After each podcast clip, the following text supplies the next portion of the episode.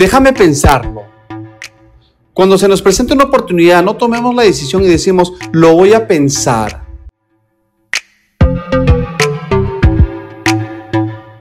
Hola, te saluda Juan Ramón Pacahuala de Mentalidad Imparable.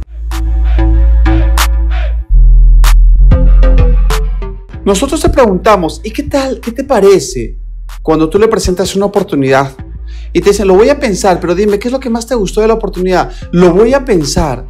¿Sabes que cuando alguien te dice eso que lo va a pensar es una excusa educada de decirte, no, no me interesa tu puto negocio, tu puta oportunidad o lo que tú me estás entregando? Pero recuerda que cuando tú lo vas a pensar, ¿qué vas a pensar si no lo tienes claro? Tú tienes que tener claro para poder dar una respuesta. Si lo quieres pensar, piénsalo con la persona que te invitó a la oportunidad o con la misma fuente o los creadores, los originadores del programa o del sistema, del producto, del negocio, el, que te estén presentando. Simplemente haces las preguntas y ellos te responden. Así de sencillo. Porque es más difícil terminar un Zoom de presentación y decir, oye, ¿será que la oportunidad funcione? Vamos a poner un ejemplo, ¿ok? Yo que estoy en los negocios digitales. ¿Será que Forex funcione? No sé si lo funcionará. Nunca yo gané Forex. Eso te contestarás tú mismo, pero cuando ya estés dentro. Yo sé que existen dos tipos de escépticos. El escéptico inteligente y el escéptico menos inteligente por ser educado. ¿Listo? El menos inteligente dice, a ver si me va a convencer. Dime pues, a ver, convénceme. lanza, lanza, muévete, mejórate. A ver, convénceme de qué trata.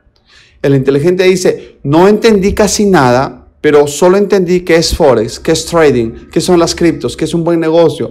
Me lanzo y con lo que ustedes me asesoren, yo voy a aprender. Con lo que ustedes me enseñen, con lo que ustedes me acompañen, yo voy a mejorar. Entonces, es escéptico, no entiende nada, pero se lanza, obviamente sí entienda, no es que no entienda nada, entienda lo básico, pero y se lanza, porque en el camino va a comenzar a generar eh, resultados con la información que se le va a dar.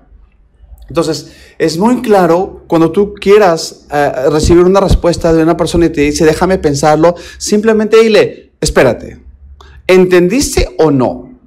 No, no entendí nada. Ok, te vuelvo a presentar o a explicar. Y después de ello le dice, sí, ¿entendiste o no? De 0 a 10, ¿cuánto? 3, 4, listo.